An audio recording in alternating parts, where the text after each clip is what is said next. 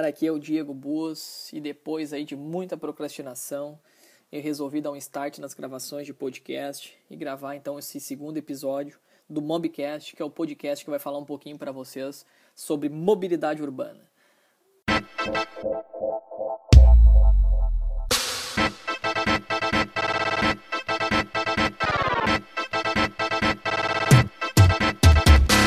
Dois motivos então uh, fizeram retomar a gravação e falar sobre esse episódio de hoje. O primeiro deles era uma reportagem que eu estava lendo que retrata o prejuízo de 52 milhões no transporte público aqui em Porto Alegre, na capital do Rio Grande do Sul. É uma reportagem que saiu no Correio do Povo. E o segundo deles é um relato de um amigo que me disse que estava desistindo de utilizar o transporte coletivo devido à falta de confiabilidade desse sistema, principalmente em relação à pontualidade dos horários praticados pelas operadoras de transporte ou seja, aquela variação entre o horário de passagem e um ponto de embarque, né, um ponto de parada de ônibus né, diariamente, que o cliente acaba enfrentando todos os dias essa rotina e aí acaba, acaba é, gerando uma insatisfação em relação ao serviço e ao cumprimento dos horários propostos. Isso me deixa muito chateado porque eu trabalho diariamente com transporte, né? Eu tenho como objetivo qualificar esse sistema e reverter esse cenário que é desfavorável, para que vocês possam ter uma ideia.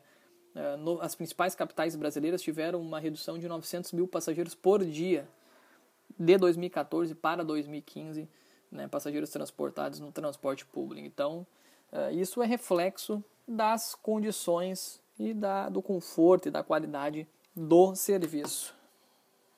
Se você lembrar no primeiro episódio, a gente falou um pouquinho sobre evolução tecnológica e se fizermos uma reflexão do transporte coletivo, né, a evolução ao longo das últimas décadas, a gente consegue perceber poucas mudanças. Né? A maneira, o jeito de operar esses sistemas de transporte, eles são praticamente iguais, não teve muita mudança. E o mundo de hoje ele exige novas práticas, então eh, é um desafio enorme que os governantes e as empresas operadoras desse sistema têm ao longo do tempo aí para reverter esse cenário. Antes de mais nada, eu queria falar um pouquinho para vocês sobre três pilares né, de sustentabilidade uh, de um negócio. O primeiro pilar que eu vejo é o pilar de resolver problemas e melhorar a, a vida dos clientes. Né? Todo negócio nasce, na verdade, de uma necessidade que a sociedade carece. Por exemplo, o próprio transporte ele resolve um problema de deslocamento das pessoas. Uh, o segundo pilar que sustenta um negócio é fazer isso repetidamente. Quando a gente consegue resolver os problemas da sociedade de uma forma repetida, a gente consegue se manter no mercado, consegue criar novas tendências no mercado e consegue se diferenciar e ser destaque. Então, se a gente conseguir sempre fazer isso uh, de uma maneira contínua, a gente vai conseguir se manter aí no mercado. E um exemplo disso é a Apple, né, que surgiu aí no mercado, trouxe os smartphones e aí consegue a cada ano que passa se reinventar e entrar em novos mercados e resolver problemas da sociedade. O terceiro pilar é ter lucro, né? Nenhum negócio nasce sem uh, ter lucro. Né? O lucro ele faz parte para que a gente consiga ter sustentabilidade de qualquer negócio. Como todo negócio ele nasce para resolver problemas e o que sustentam os negócios uh, são os clientes, nesse episódio eu queria trazer algumas dicas aí de atendimento ao cliente para que você possa refletir e se achar alguma coerente, aplicar aí no seu negócio, aplicar no seu dia a dia. Primeiramente eu queria falar um pouquinho de algo simples, mas que pode fazer muita diferença no seu negócio, que é o envolvimento de todos os colaboradores né, na entrega do valor ao cliente.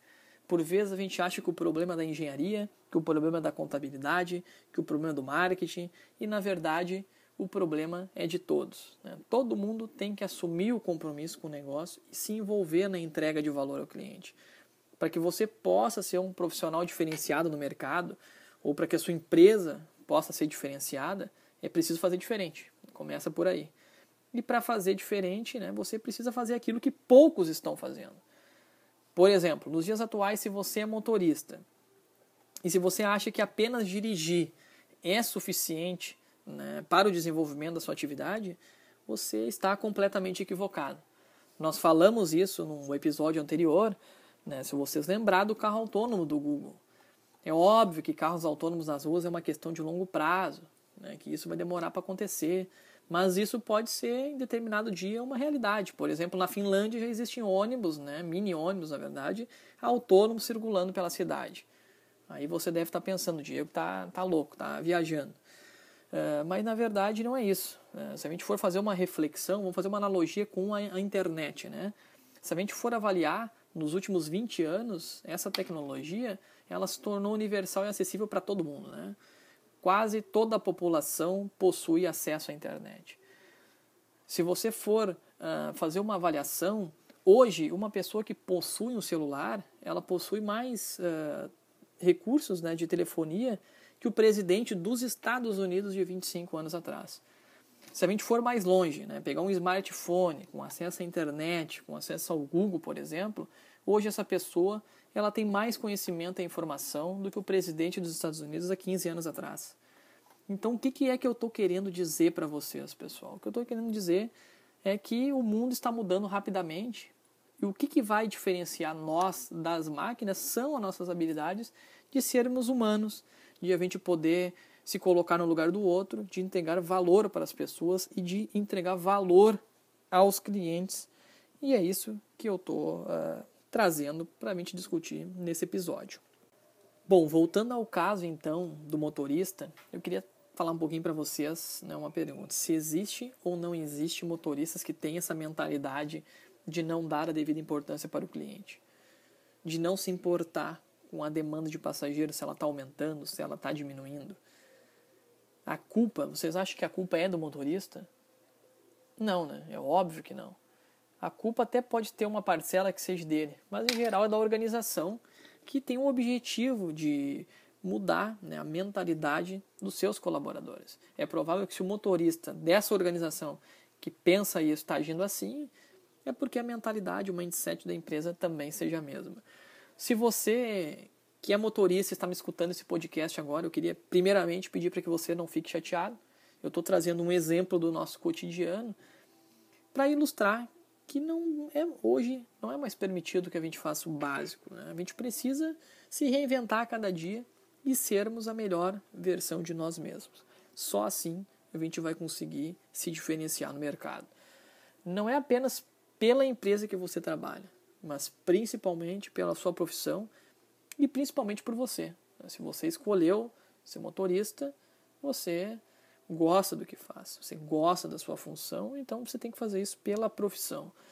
Ah, então eu queria que você tivesse esse mindset de oferecer o serviço ao cliente, de tratá-los com gentileza, bom dia, boa tarde, boa noite, entre outras saudações e outras ações que possam gerar reflexos positivos para os outros e com certeza esse reflexo positivo ele vai se traduzir para você também. Estou falando muitas coisas óbvias aqui, você deve estar refletindo aí, achando uma besteira ou achando que você não age assim, uh, mas na verdade a gente tem um intuito, temos o instinto de seguir a boiada, né? de fazer o que os outros estão fazendo. Eu vou trazer um exemplo para clarificar isso para vocês. Se você entra no elevador e está todo mundo de costa para a porta, automaticamente o que, que você faz? Você entra no elevador e faz a mesma coisa que os outros. Você fica de costa para a porta. Por que isso? Porque é o nosso instinto aí assim. A gente acha que é mais seguro fazer o que os outros estão fazendo. É mais confortável, a chance de erro é praticamente nula e ainda você não corre o risco de ser zoado aí pela galera, né, ou de ser chamado de puxa-saco por estar tá fazendo algo diferente. Então, o que, que eu quero traduzir para vocês. Quando a gente está disposto a fazer diferente, a gente precisa primeiramente estar preparado para fracassar algumas vezes. Mas a cada fracasso que a gente vai tendo ao longo de nossa vida, a gente vai aprendendo, a gente vai nos fortalecendo e por mais que você seja chamado de louco, ou seja contrariado por amigos, por colegas, por familiares, né, em algum momento você vai conseguir atingir o seu sucesso pessoal, o seu sucesso profissional, principalmente atingir os seus objetivos. Outra história legal sobre seguir a manada que talvez muitos de vocês que estão escutando já conhecem, mas eu acho que vale a pena ser compartilhada, que é a história de um grupo de cientistas que eles resolveram fazer uma experiência, eles colocaram cinco macacos dentro de uma jaula, dentro da jaula, né, no meio da jaula eles colocaram uma escada, e sobre essa escada eles colocaram um café de banana. E cada vez que o macaco tentava subir a escada para pegar essas bananas, os cientistas disparavam um jato de água gelada sobre os outros quatro macacos que estavam no, no chão, dentro da jaula. Uh, depois de determinado tempo, né, quando um macaco ia subir a escada, os outros impediam esses macacos que ia tentar subir a escada e espancavam ele, né, com medo de levar água gelada.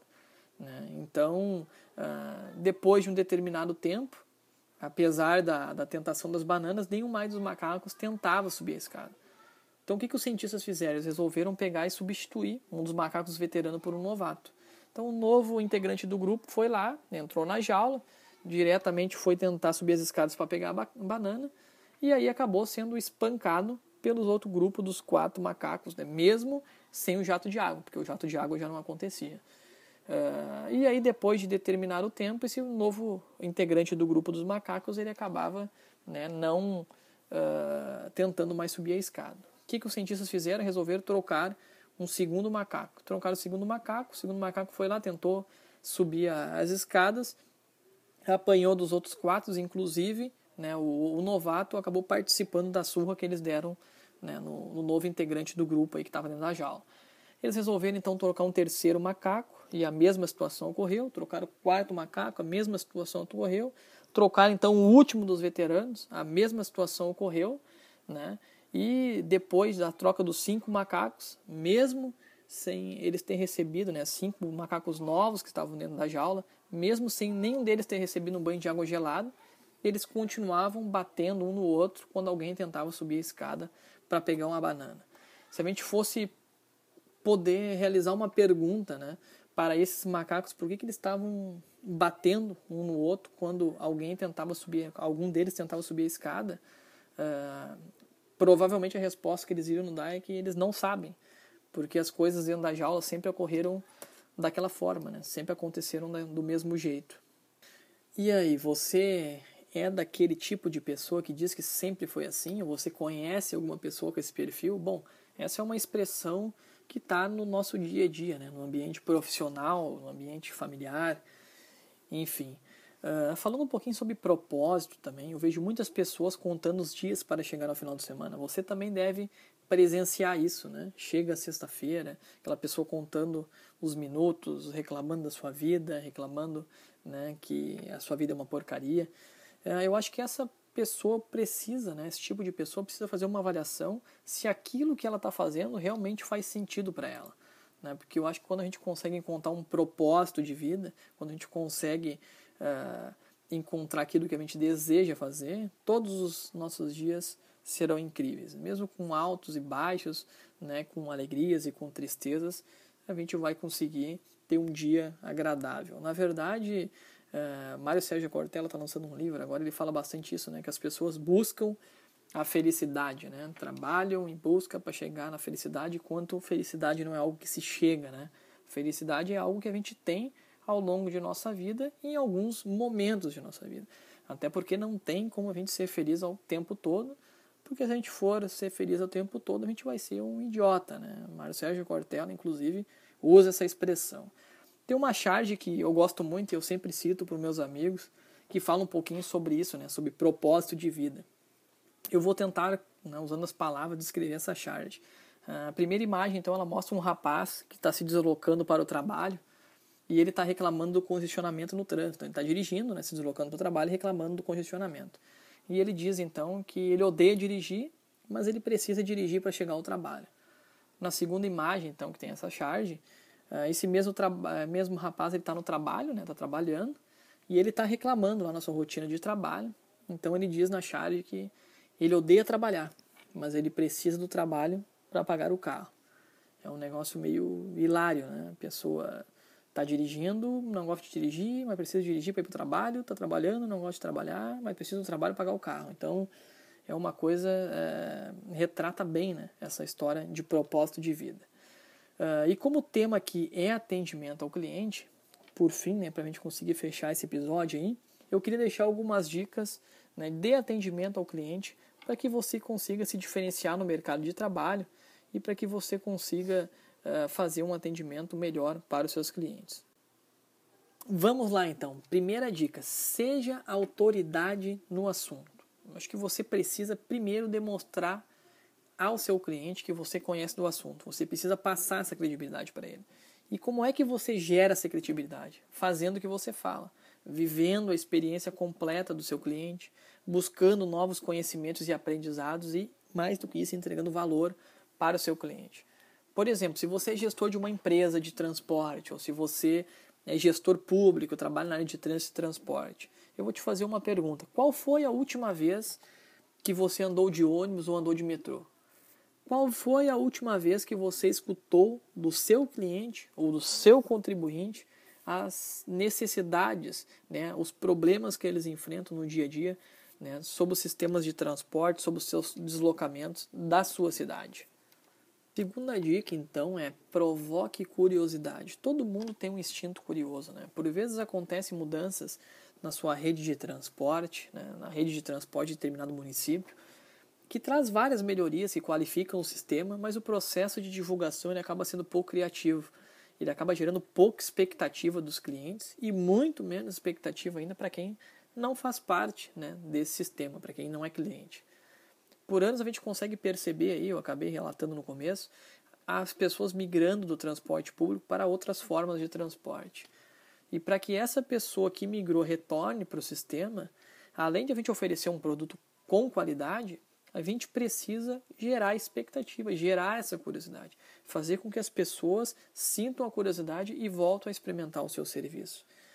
Uh, eu estava lendo esse tempo um artigo que falava sobre uh, reconquistar um cliente né, e o investimento necessário para isso. E nesse artigo ele relatava que o investimento para ti reconquistar um cliente é 400% mais caro que o investimento para trazer um novo cliente para dentro do sistema. Então, essa questão de gerar curiosidade é um item também que é muito importante. Terceira dica é dê algo de graça para o seu cliente. Na verdade, você precisa encantar o seu cliente, mesmo que ele seja pontual e utilizou uma única vez o seu serviço ou seu produto, você precisa encantar ele. Quando eu falo em dar algo de graça para o cliente, não é dar uma caneta, não é dar um calendário, não é dar um imã de geladeira no dia do cliente, por exemplo. Você precisa fazer algo diferenciado, você precisa fazer algo a mais para entregar para o seu cliente. Né? Ônibus, por exemplo, vamos supor que você ofereça Wi-Fi nos seus ônibus grátis. Não ofereça ar-condicionado, ofereça café, ofereça bala, ofereça revista para leitura, cupom de fidelidade para concorrer a prêmio, sei lá. Estou usando alguns exemplos aqui de benefícios que você pode aplicar no seu dia a dia. Uh, você até pode estar se perguntando, mas isso aí vai aumentar meu custo. Ou isso aí não compõe um cálculo tarifário, né? principalmente para operadoras de sistema de transporte público. Bom, fato é que aumenta o custo, outro fato é que isso não compõe o cálculo da tarifa, Talvez a empresa pode bancar e trabalhar isso de uma forma tentando aderir novos clientes para dentro do seu sistema, ou então buscar uma parceria pública-privada junto com os órgãos reguladores do sistema, para que você consiga uh, fazer diferente e tornar o seu serviço diferenciado. Uh, talvez a gente possa falar num podcast específico sobre o cálculo tarifário, né? dessa composição, o que, que engloba o cálculo da tarifa e por que, que isso gera tanta repercussão uh, quando a gente fala em aumento de tarifa para a sociedade. Uh, quando o produto, na verdade, ele é bom, né, quando o serviço é bom, ele é de qualidade, não há dúvida que o cliente ele vai estar tá disposto a pagar. Por exemplo, as pessoas pagam aí 3 mil, 4 mil para ter um iPhone. Né? Outro exemplo, né, o Zafari, uh, as pessoas, né, mesmo o produto sendo mais caro, a rede Zafari, as pessoas vão lá e compram no Zafari. Por quê? Porque eles gostam do atendimento, porque eles gostam da qualidade dos produtos. Falando em, algo, em dar algo de graça também, acho que poderia dar um exemplo do Uber aqui. No primeiro episódio eu acabei falando né, do, do Uber, de uma campanha em Toronto, no Canadá, uh, que eles uh, faziam testes de bafômetro nas pessoas que estavam saindo da balada. E se esse teste ele desse acima do permitido, né, o Uber ele dava, dava deixava à disposição um carro para buscar esse cliente, levar ele em casa uh, e não cobrar essa tarifa. O que, que, é isso aí? Isso aí é se preocupar com a sociedade. É gerar valor para aquelas pessoas que mesmo uh, não são seus clientes, na verdade. Que ainda não são seus clientes. Aqui em Porto Alegre, por exemplo, agora eu recebi um e-mail na sexta-feira que as tarifas foram reduzidas e o deslocamento ele chega a ser 50% mais barato que o táxi. O que, que é isso? É competitividade, né?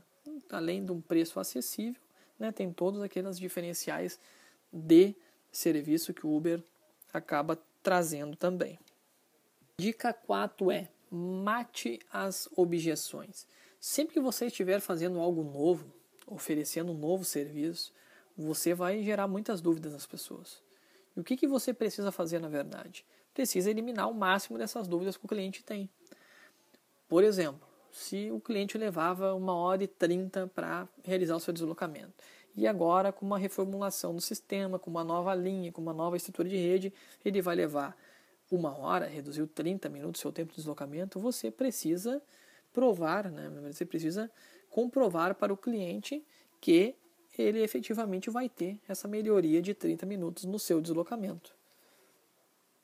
A última dica, então, é prove por A mais B. Além de matar as objeções, você precisa comprovar a veracidade disso né, que você está divulgando sobre o seu serviço ao seu cliente.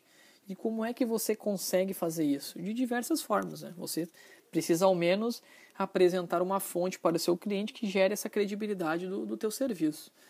Você pode, por exemplo, fazer uma pesquisa com seus usuários, né? pegar esse depoimento desses clientes, uh, divulgar através de vídeo, imagem, seu site, Bosdor, atrás dos ônibus, enfim, você consegue uh, fazer isso de diversas formas. E quando você dá a oportunidade para um cliente seu falar sobre o seu serviço, você acaba comprovando por A mais B que aquilo que foi feito é bom. Né? Você vai gerar credibilidade, porque o cliente ele não vai estar interessado em convencer outra pessoa a usar o teu serviço.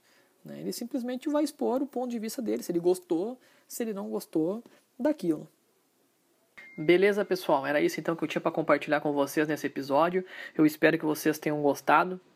Apesar de extenso, uh, acho que eu quis compensar aí o tempo que eu fiz sem gravar podcast. A ideia é gravar pelo menos de uma forma mais frequente e também uns episódios com tempos menores. Se você gostou, entra lá no Facebook, tem um grupo Mobcast criado para que a gente possa debater os episódios e também são postadas algumas informações relevantes sobre o transporte público, sobre mobilidade urbana. Então era isso, agradeço a atenção de todos. Valeu, galera, abraço.